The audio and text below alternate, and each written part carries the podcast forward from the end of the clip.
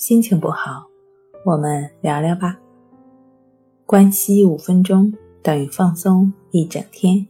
大家好，欢迎来到重塑心灵，我是主播心理咨询师刘星。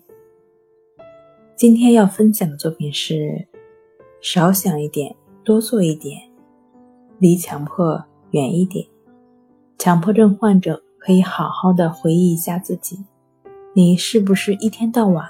把百分之九十甚至更多的时间，都花在想那些无聊而且没有答案的问题上呢？而对吃饭、学习、工作、玩耍等这些现实性的事情，却一点都心不在焉呢？而其他相对健康的人，他们却花百分之五十的时间在想。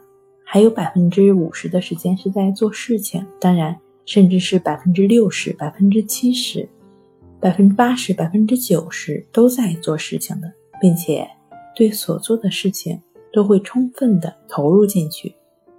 所以说，强迫症患者跟相对健康的人之间刚好是反方向的，一个是多想少做，一个是少想多做。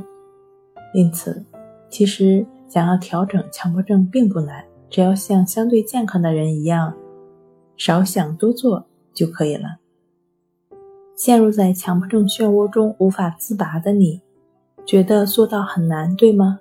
没关系，通过意识如此意志法，帮你做到顺其自然，帮你做到为所当为，帮你融入在生活中去做你需要做的，你应该做的。帮你真正做到回到当下，去做亦是如此，便能走出强迫症。好了，今天跟您分享到这儿，欢迎关注我们的微信公众账号“重塑心灵心理康复中心”，也可以添加 “s u 零一一二三四五六七八九”与专业的咨询师对话。你的情绪。我来解决，那我们下期节目再见。